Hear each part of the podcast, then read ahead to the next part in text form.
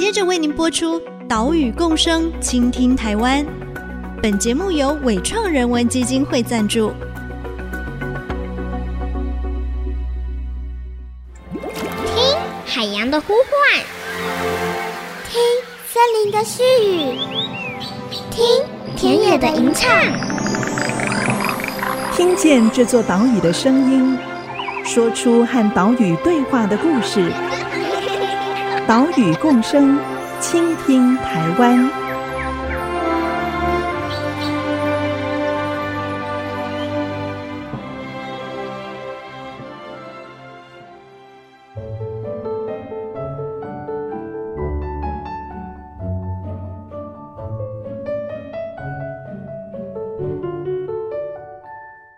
Hello，大家好，欢迎来到岛屿共生，倾听台湾。我是袁长杰。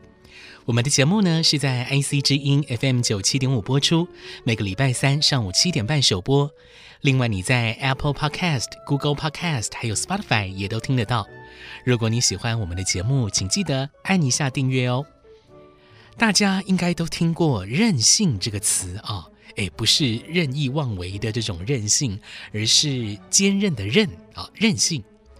韧性呢，放在我们个人的心理层面上，指的就是面对挫折，或者是面对生命当中的逆风，都还是可以适应、恢复、好好应对的能力。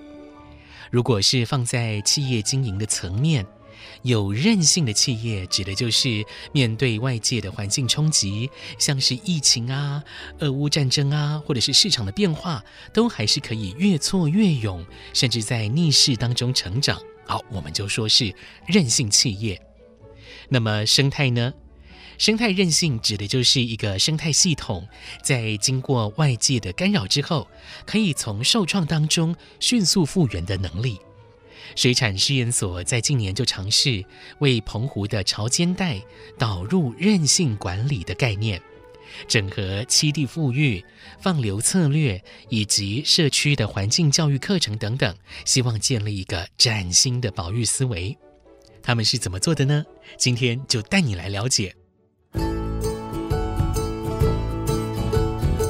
现在呢，我们来到了。位于澎湖的水产试验所澎湖海洋生物研究中心，来拜访谢恒毅主任。主任您好，主持人好，听众朋友大家好。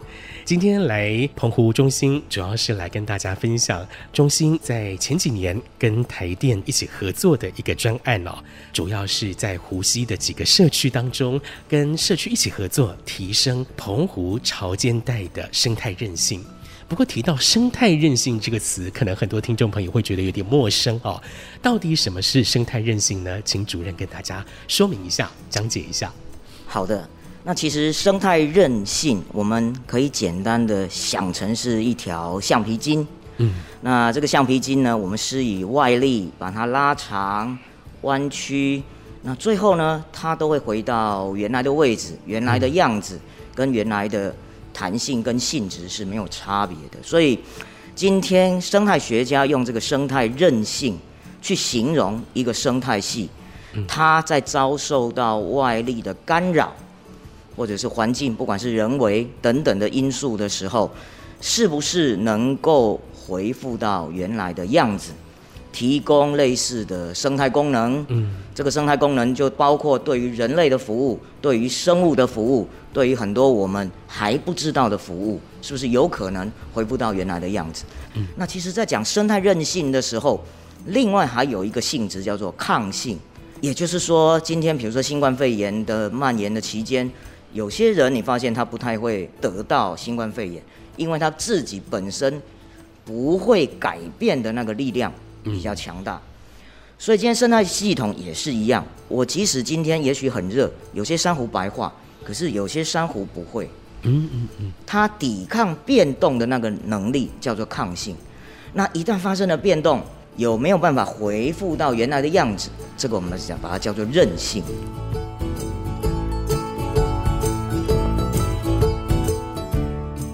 水试所澎湖中心的谢恒毅主任用橡皮筋来巧妙地比喻生态韧性。以往的生态管理是要尽可能地防止外界干扰，让生态保持平衡。不过呢，这样的想法哎，似乎是有点天真，因为绝大部分的生态系统都有自然跟人为活动这两种力量互相作用、互相影响，所以重点应该是我们要如何透过人为管理来改善、来增加生态系统维持动态平衡的能力，避免生态系统的崩溃。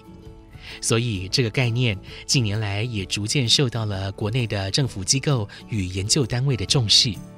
我相信一定是看到许多案例啊，也就是说，当我们人与环境的关系发生这样的一个灾害，那政府机关单位或是人民，他为了要保有原来的生活状态，他必须付出投入很多的预算、经费、代价或社会成本。是。那所以，越来越多的公部门或是试验研究单位。他开始思考，今天这个所谓生态韧性的评估，有没有可能来解释，或者是告诉试验研究单位、公部门，我们目前也许可以做些什么事情，让它能够改善，让它能够提供相类似的功能服务，或者甚至更积极由人为的介入，让它恢复到过往我们认为的状态。所以现在许多公部门开始在思考这样的问题，而不是只是像过往一味的地球或大地之母，它会收拾这一切的残局，你都不要去干扰它，它自己就会恢复原来的样子。现在这些作为做了一些所谓积极的改变，那积极的人为介入，希望在比较短的时间或是在程度上获得更大的一个改善。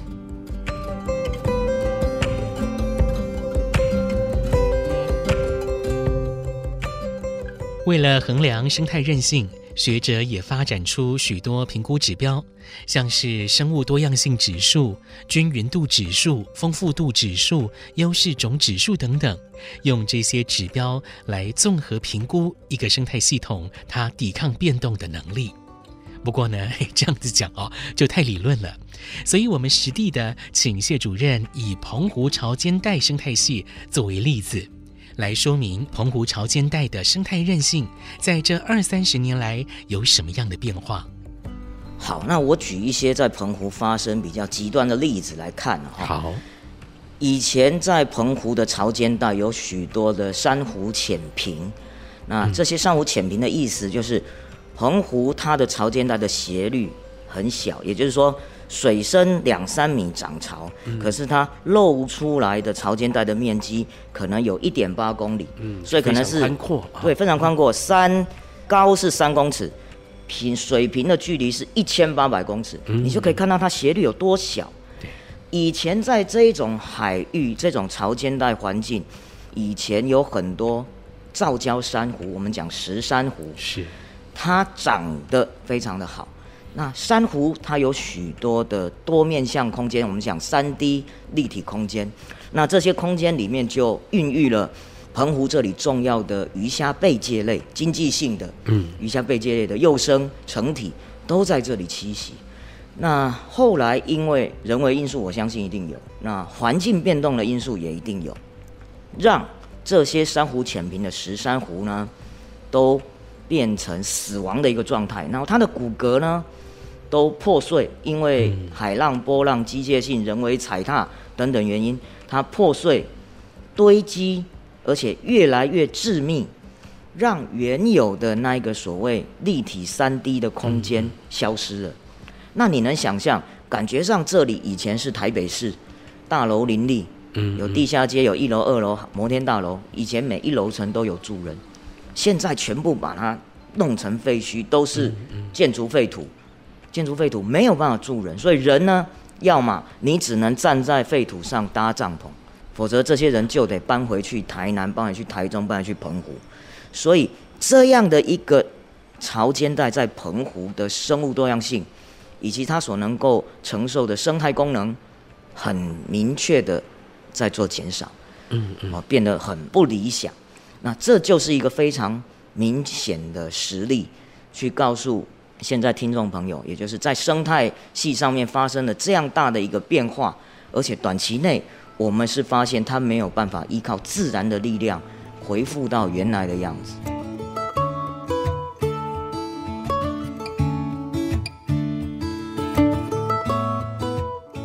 澎湖潮间带的浅平珊瑚生态系，现在已经没有办法以自然的力量恢复到原本的样子，所以就需要人为力量介入。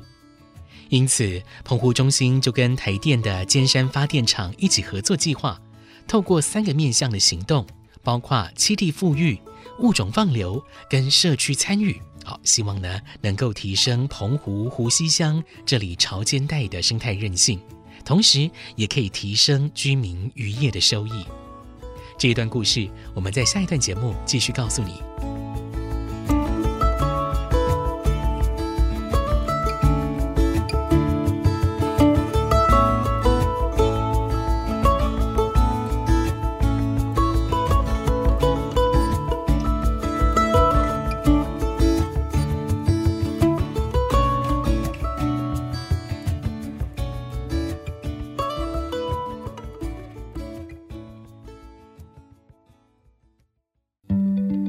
所以今天我们的想法是，我不但要办这个说明会，我也希望能参加的人数不只只有社区的意见领袖，我希望是到每一个社区的权益关系人，也就是这个人他每天或长时间都会接触这样的一个环境，利用这个环境，甚至他关心那个环境。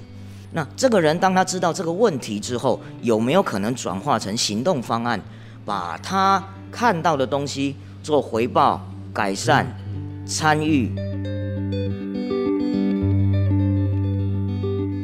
IC 之音 FM 九七点五，欢迎回来，岛屿共生，倾听台湾，我是袁长杰。今天在节目当中，带你来看水试所澎湖海洋生物研究中心跟台电尖山发电厂一起合作的计划，要强化澎湖湖西乡潮间带的生态韧性。刚刚我们就听到了澎湖中心的谢恒毅主任，他提到这个案子最重要的地方就是社区参与。以往政府机关要复育栖地、要放流物种，哦，可能关起门来自己做就可以了。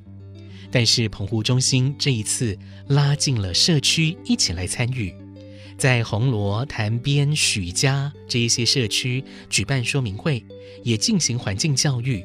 结合公民科学的方法，让社区民众可以认识自家门口的这片海洋、这片潮间带，并且呢，愿意自动自发地进行环境监测，了解自家门口的潮间带有哪一些物种啊、它的体型啊、数量啊有什么样的变化。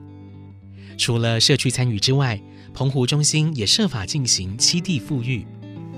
以往我们水试所在放流种苗。我们都是以量取胜，也就是今天水试所很厉害，把一种鱼苗做了几万条，然后养到寸苗，它可以自己觅食。我们把它同一个时间放回到大海去，放回去的那一刹那，就决定了这些鱼苗的命运。什么意思呢？我们用阿兵哥当兵入伍来看好了，这一批役男要入伍当兵，进到军营第一件事是什么呢？几号？你的床位是在哪里？嗯嗯嗯。第二件事，晚上六点在联集合场集合，餐厅在什么方向？一定是先交代吃跟睡。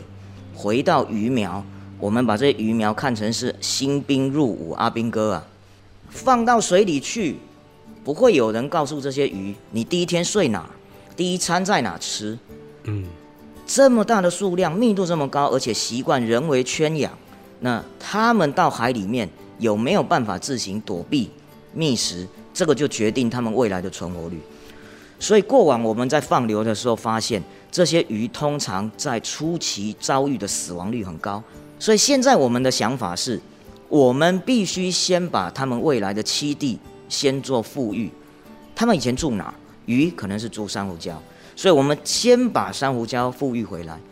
有一些螃蟹住哪？有可能是海藻、海草床。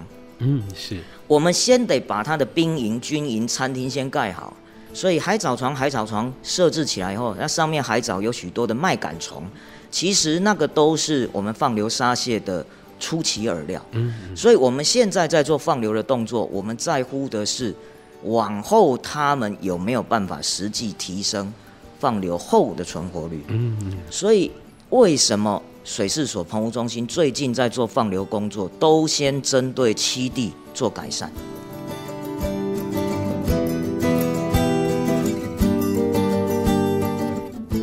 澎湖有多样的潮间带环境当中最重要的就是浅平珊瑚跟海草床这两大生态系。所以澎湖中心富裕珊瑚富裕海草海藻把七地富裕好啊，或者说用谢主任的比喻是把兵营、把餐厅给建好，那么未来放流的生物就会有居住、有觅食的空间。就算是不放流，也会有其他生物过来这里栖息。至于在放流方面，包括物种的选择以及放流时间跟放流方式，澎湖中心也有跟以往不一样的思考。放流的物种最重要都会希望是原本这里有没有这种物种，也就是说，我们不会把狮子、大象、斑马拿来放在台湾的草地上、草原上或山里面。嗯、所以，是不是在地种源，这考量其一。嗯。第二个。主要的经济对象过量采捕的这些对象考量其二，也就是说，他们的族群数量因为长时间被过量采捕，所以我们放流的物种先针对这些。再来的考量就是它的生态功能取向。我们今天如果放一些所谓食物链金字塔顶端的物种，比如说肉食性的石斑鱼，它是吃小鱼。嗯嗯，那如果我放了很多石斑鱼，这个金字塔尖的量很大的时候，那有没有相对够大的金字塔底的生物能够支应我们放了这么多石斑鱼？所以金字塔顶端的物种放流的数量，也许在我们的考量就会少。虽然居民很喜欢，价格很好，你们多放越多越好，可是它承受不住金字塔底端的。藻食性、杂食性，或是腐蚀性、植食性，也就这些所谓螺贝类、虾蟹，也会是我们主要参考的一个物种。所以在思考这些物种放流的时候，我们手上有很多的选项，会因地制宜，也就是这里的栖地形态、居民的需求、生态的功能，我们再来决定放流的数量，甚至我们放流的方式、时间点。辅具的选择，以前我们都是配合公务人员上班时间，早上九点到下午五点。可是这个时候放下去的东西，很多日行性掠食者，他们也都在巡逻。所以今天有没有可能是我们放流的人，我们晚上放，我加班而已嘛？但是对这些放流的生物来讲，我可以躲过日行性掠食者。如果这样的方式行得通，我们预期可以看见这样的一个放流模式、栖地富裕的模式，可以协助原本劣化的环境恢复它原有的生态服务功能。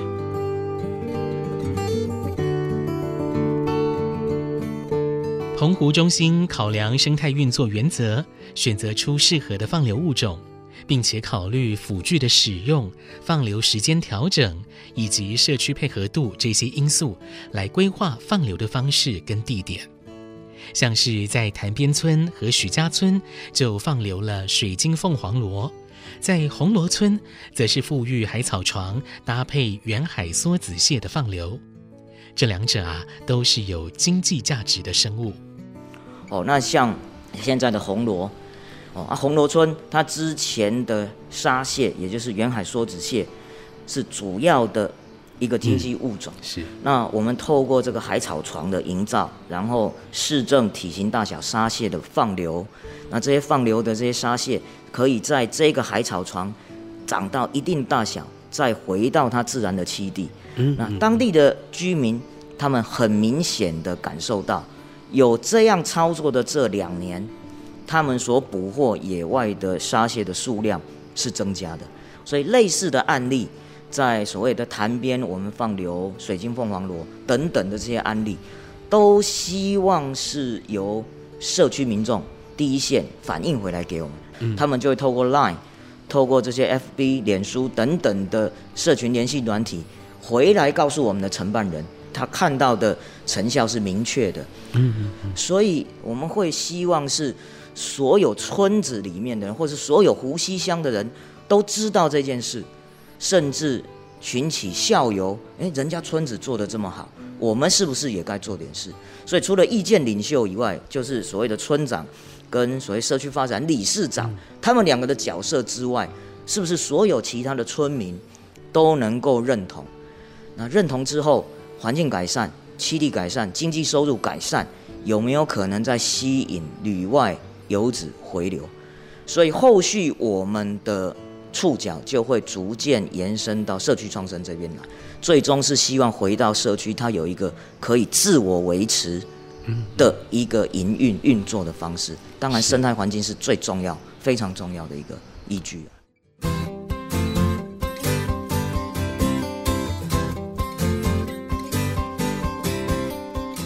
放流之后，也要搭配社区的行动。要对捕捉时间形成共识，也要进行族群数量的监控调查，才能够贯彻复育的成效。这个部分就又回归到我们先前曾经在节目当中谈到的里海的概念，啊，是跟社区的永续发展以及社区创生有密切关系。所以，我们也可以知道，所有的生态问题都要走出生态圈的范围。因为它会跟经济、跟政策有关系，也跟社区、跟在地的产业有关系，这一些连带的系统都会互相影响，所以要有全观的思考，才有解决生态环境问题的可能性。岛屿共生，倾听台湾，我们下礼拜再会，拜拜。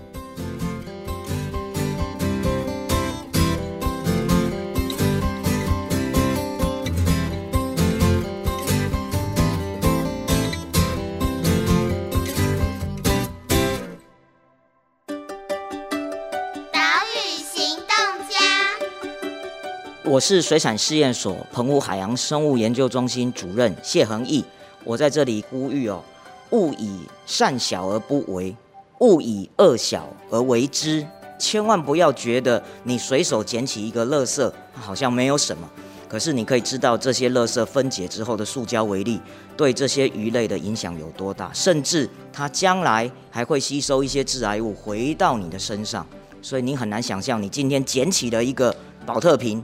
原来是救自己，希望大家一起来。